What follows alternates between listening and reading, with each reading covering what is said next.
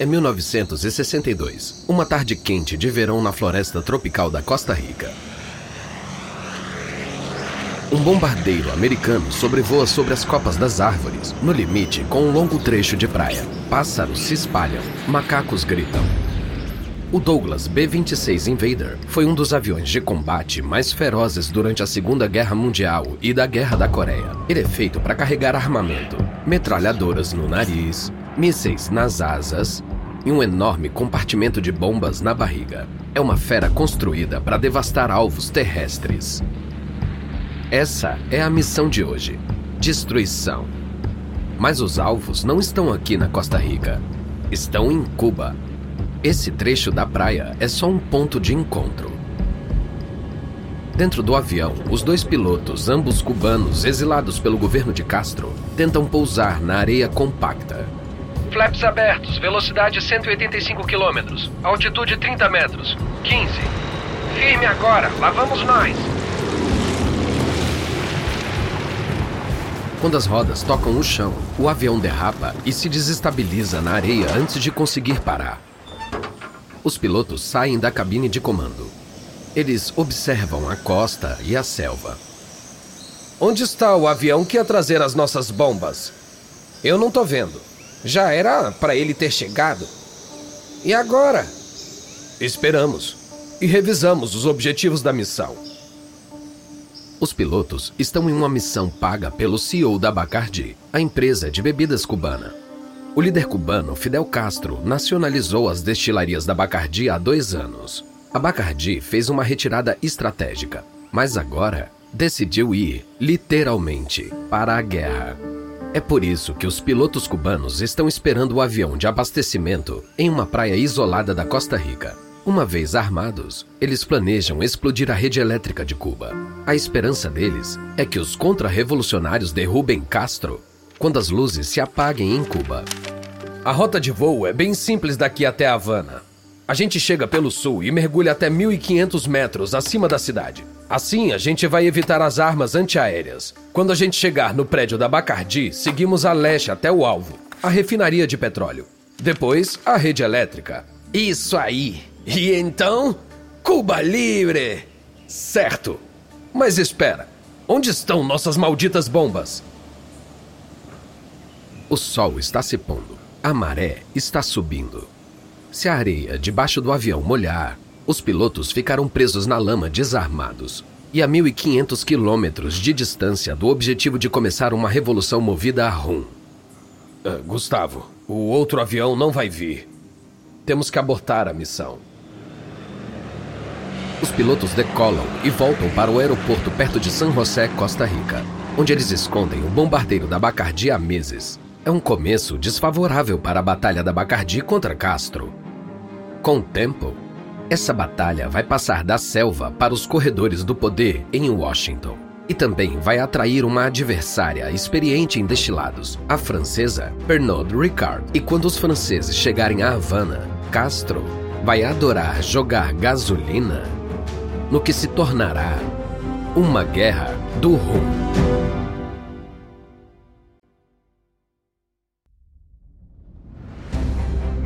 Da Wondery. Eu sou Lucas Soledade e esse é o Guerras Comerciais.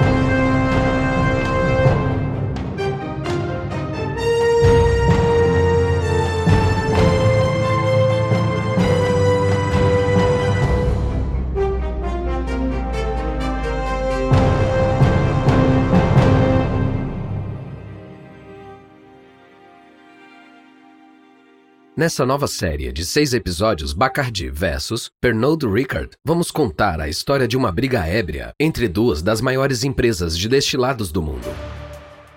Hoje, várias empresas possuem a maioria das marcas que você encontra em qualquer casa bem abastecida. A Bacardi é uma gigante bilionária que também tem a vodka Grey Goose, a tequila Patron, o whisky Dew Wars e o gin Bombay Sapphire. A Pernod Ricard é ainda maior. Em 2019, ela acumulou quase 10 bilhões e meio de dólares, vendendo absinto Pernod, licor Ricard, whisky Jameson, gin Beefeater e a vodka Absolute. Com marcas tão grandes e valiosas, há muitos motivos para esses barões das bebidas brigarem. Mas no centro desse conflito de décadas está um único destilado produzido em Cuba, um rum, chamado Havana Club. Enquanto o rum é uma deliciosa bebida feita com xarope de cana-de-açúcar fermentado, o nome da marca é o que mais atrai. Havana Club evoca uma era brilhante e glamourosa do passado de Cuba. O problema é que o próprio passado do Havana Club foi agitado e abalado pela controvérsia, e isso levou a Bacardi, a Pernod Ricard e até mesmo Cuba a acreditarem ser donas da marca por direito. Esse é o episódio 1: Rum e Revolução.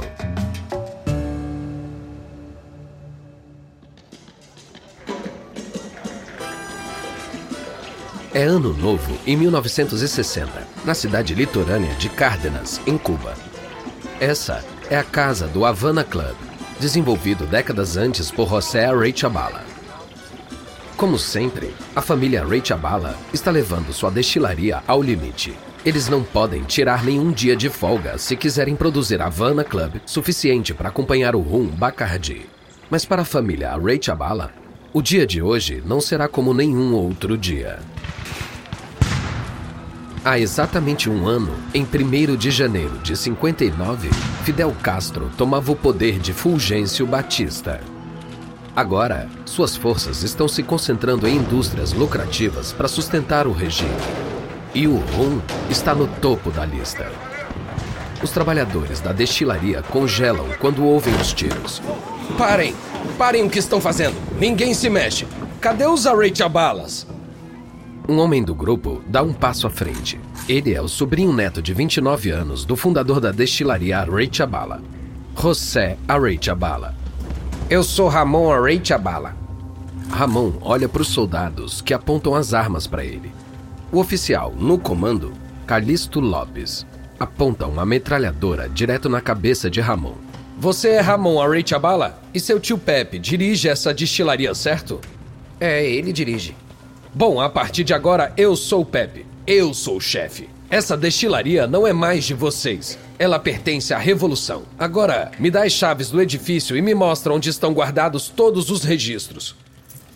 Ramon enfia a mão no bolso lentamente para pegar as chaves. Antes de Castro tomar o poder, a família Arechabala apoiava o ditador Fulgêncio Batista. Isso por si só seria fatal no atual clima de Cuba. Ramon tem medo de que, mesmo que ele coopere, vá ser morto aqui. O escritório fica bem ali, depois dos barris. Meu irmão José Miguel está lá. Durante as próximas horas, os soldados questionam Ramon e seu irmão. Mas depois, os soldados deixam eles saírem. Em casa, Ramon liga freneticamente para os parentes que estão de férias na Espanha, sua pátria ancestral. Alô, tio Pepe? Oi, Ramon. O que foi? Os fidelistas tomaram a destilaria e expulsaram a gente.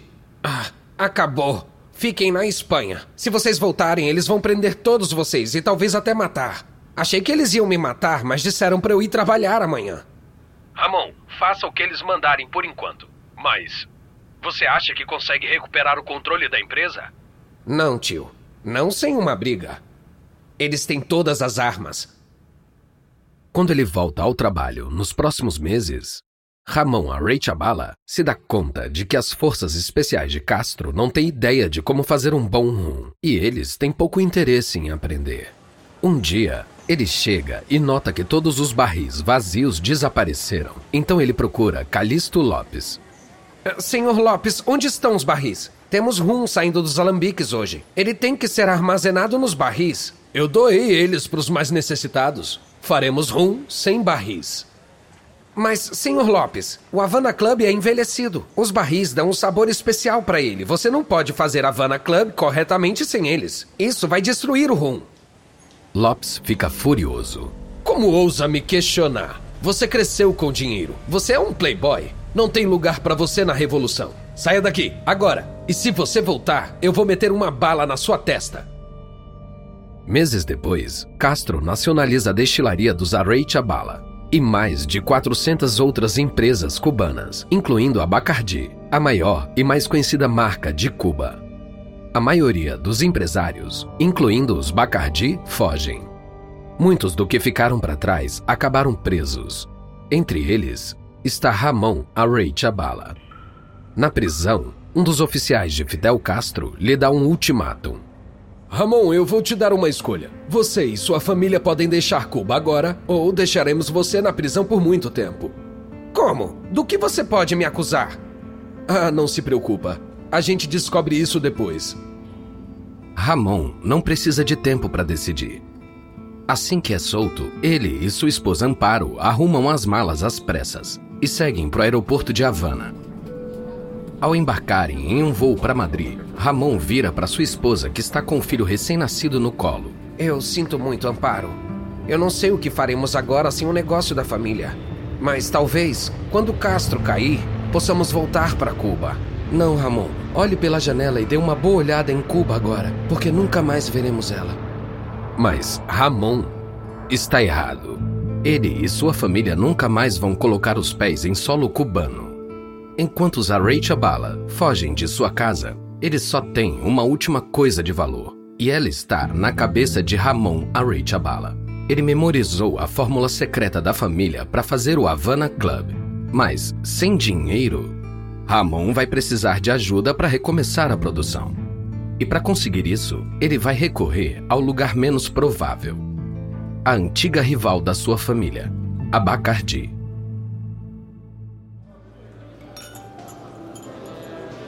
(1973) Os irmãos José Miguel e Ramon Arrechabala se encontram em um bar em South Beach, em Miami, um bairro decadente e popular entre os aposentados.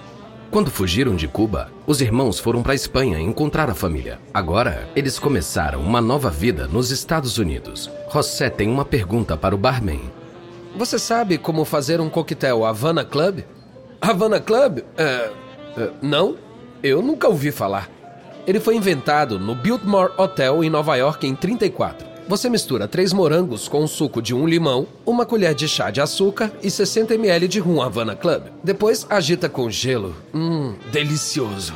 Como eu disse, eu nunca ouvi falar de um rum Havana Club, mas temos Bacardi, serve? Os irmãos trocam olhares. É claro que esse não serve. Mas eles não têm outra escolha. A família Bacardi teve o mesmo destino dos Arrechabala e fugiu de Cuba. Mas, em 73, os Bacardi se reergueram.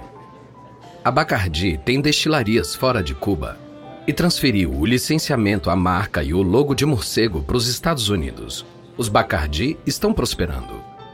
Os Array Chabala? Não. Ramon vira para o irmão. José, há anos estou passando de um emprego a outro. O que realmente eu quero voltar a fazer é destilar rum. Eu também.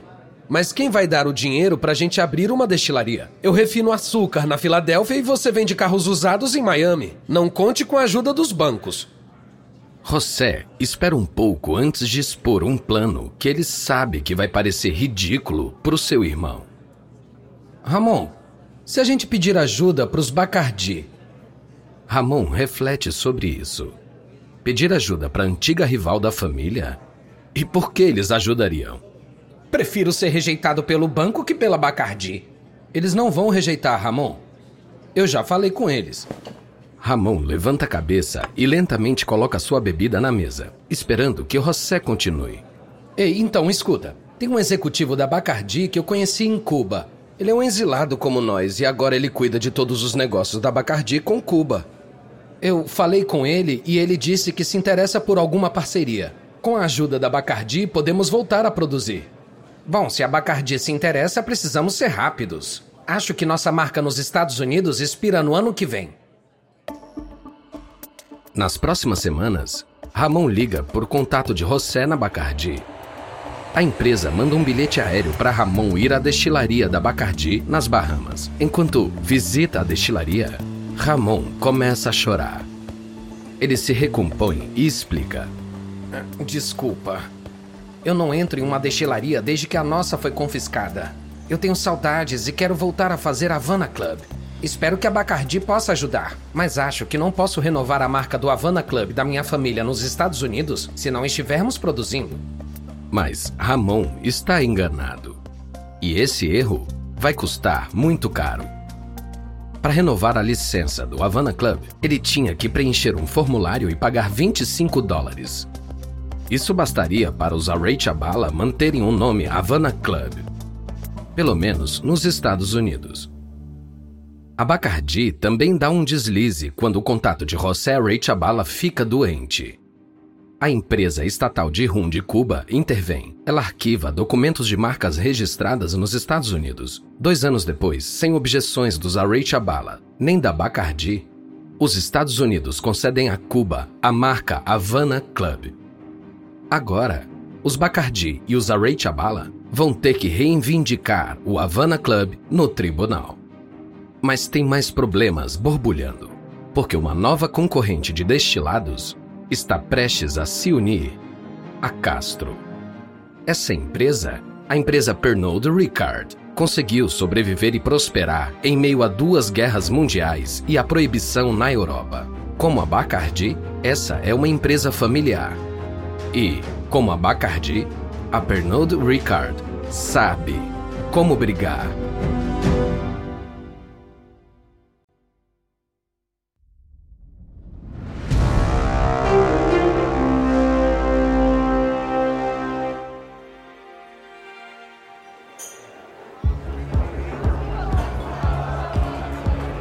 Ano de 86, e o Havana Club está em alta nos bares e boates do leste europeu. Mas seria difícil encontrar o rum premium em qualquer outro lugar. Na última década, Cuba exportou 90% do seu rum para o bloco soviético.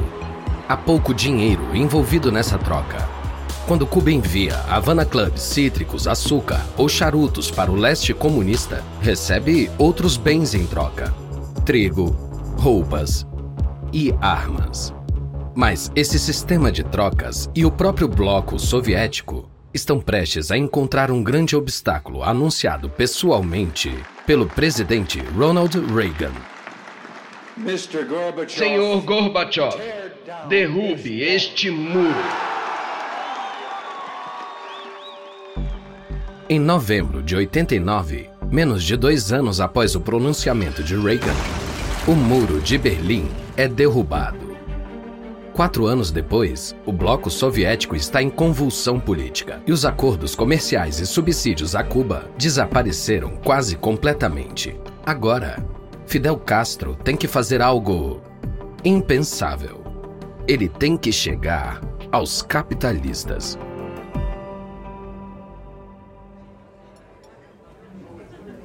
É verão de 92. No palácio do governo cubano, Castro oferece um jantar para 125 investidores executivos estrangeiros. A maioria são americanos com empresas que incluem American Express e Procter Gamble. Os executivos cochicham entre si sobre a esmagadora crise econômica de Cuba. Eu ouvi dizer que o peso cubano perdeu a metade do valor em relação ao dólar no mercado paralelo. E mesmo que consigam dólares, não vai dar. É, não tem carne, não tem sopa, os ônibus não estão circulando. As pessoas fazem filas de horas para comprar qualquer comida que encontrem. E o país deve pelo menos 9 bilhões de dólares. Eles vão precisar botar quente para se manterem firmes. Então a gente deve conseguir umas boas pechinchas, né? Talvez eles vendam as refinarias de petróleo ou as minas de cobre. Ou o cassino os charutos e o rum. Finalmente, Castro ergue o copo e espera que os convidados se acalmem. Ele tem uma proposta, mas não vê motivo para apresentá-la de forma educada a esses capitalistas. Os ratos contra-revolucionários já estão pensando em como transformar esse país em outra Miami. Eles querem que seja um lugar para jogos e corrupção de novo. Mas capitalismo e capital não são a mesma coisa. Os executivos trocam olhares. A mensagem de Castro é clara. O capitalismo pode não ser bem-vindo na Cuba socialista, mas o dinheiro dele certamente é. Na manhã seguinte, em Paris, Patrick Ricard está sentado na mesa do café lendo o jornal. O corpulento Ricard é o CEO do conglomerado francês de destilados Pernod Ricard e filho de seu fundador. Seus olhos param em uma manchete sobre a abertura de Cuba a investidores. Ele larga o jornal e liga para o chefe da divisão norte-americana da empresa, Michel Bord. Michel, Você viu o que está acontecendo em Cuba? Castro está vendendo participações em tudo que eles têm. O que você ouviu sobre o rum? Ele entra no pacote? Eu não sei. Ele não disse nada específico sobre as destilarias de rum. Você sabe o que significaria pra gente se eles fizessem isso, né? Havana Club é uma grande marca. Está em inglês para começar. E os rums Bacardi não se comparam em qualidade. Além disso, Castro nunca vai deixar os Bacardi voltarem para Cuba. Os Bacardi ainda fazem rum no estilo cubano. Mas se comprarmos o Havana Club, estaríamos fazendo um verdadeiro rum cubano em Cuba. Vá para Havana agora mesmo e faz uma oferta. Dias depois, Bort está andando por uma destilaria em uma pequena cidade litorânea perto de Havana. O governo cubano fez essa destilaria em 77, especificamente para produzir Havana Club. Bord para e vira para o ministro do Comércio cubano para fazer uma proposta. A Pernod Ricard quer investir no Havana Club. Com nossa excelência de marketing e distribuição, podemos levar sua marca para o mundo todo. Desculpa, mas não estamos vendendo nosso rum para estrangeiros. Eu não tô entendendo. Vocês estão vendendo direitos de mineração, engenhos de açúcar, e por que não o rum? O rum é nossa joia nacional. Vender o Havana Club seria como vender a própria Cuba. Não há negócios com rum. Quando Bord liga para Rickard com as más notícias, ele não se convence. Volta lá.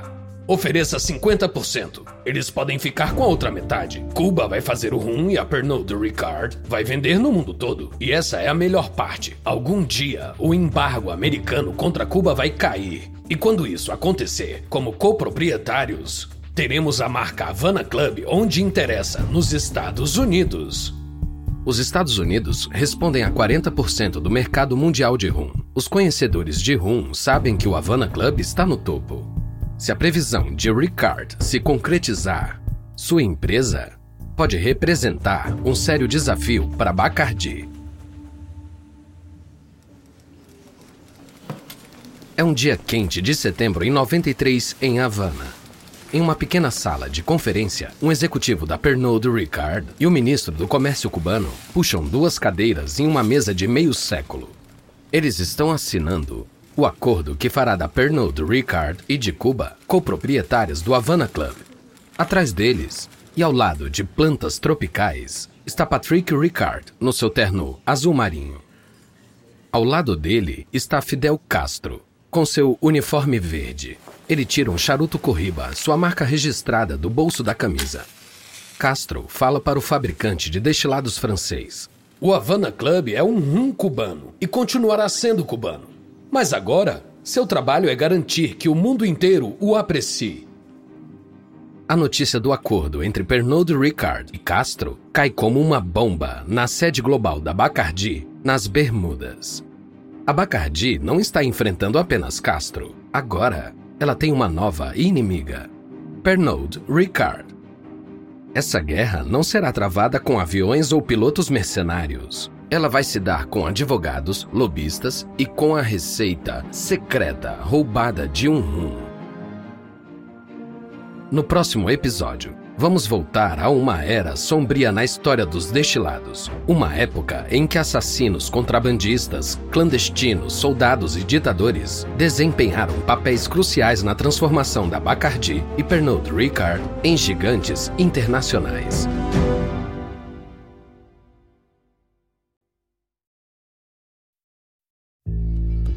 Da Wondery. Esse é o episódio 1 de Bacardi versus Pernod Ricard de Guerras Comerciais. Uma nota rápida sobre nossas cenas. Alguns diálogos roteirizados foram acrescentados para a coesão narrativa. Usamos muitas fontes ao pesquisar nossas histórias, mas recomendamos especialmente Os Bacardi e A Longa Luta por Cuba, de Tom Gelden, e Invasores Estrangeiros, de Dan Hagerdon e Leif Hellstrom. Eu sou Lucas Soledade. Joseph Quinto escreveu essa história. Karen Lowe é nossa produtora sênior e editora. Editado e produzido por Emily Frost. Design de som por Kelly Randall. Emily Kunkel é nossa gerente de produção. Carlota Aparício é nossa produtora. Nossa produtora associada é Kate Young. Nosso produtor é Dave Schilling. Nossos produtores executivos são Jess Redburn, Jenny Lauer Beckman e Marshall Louie. Criado por Hernan Lopes para Wondering.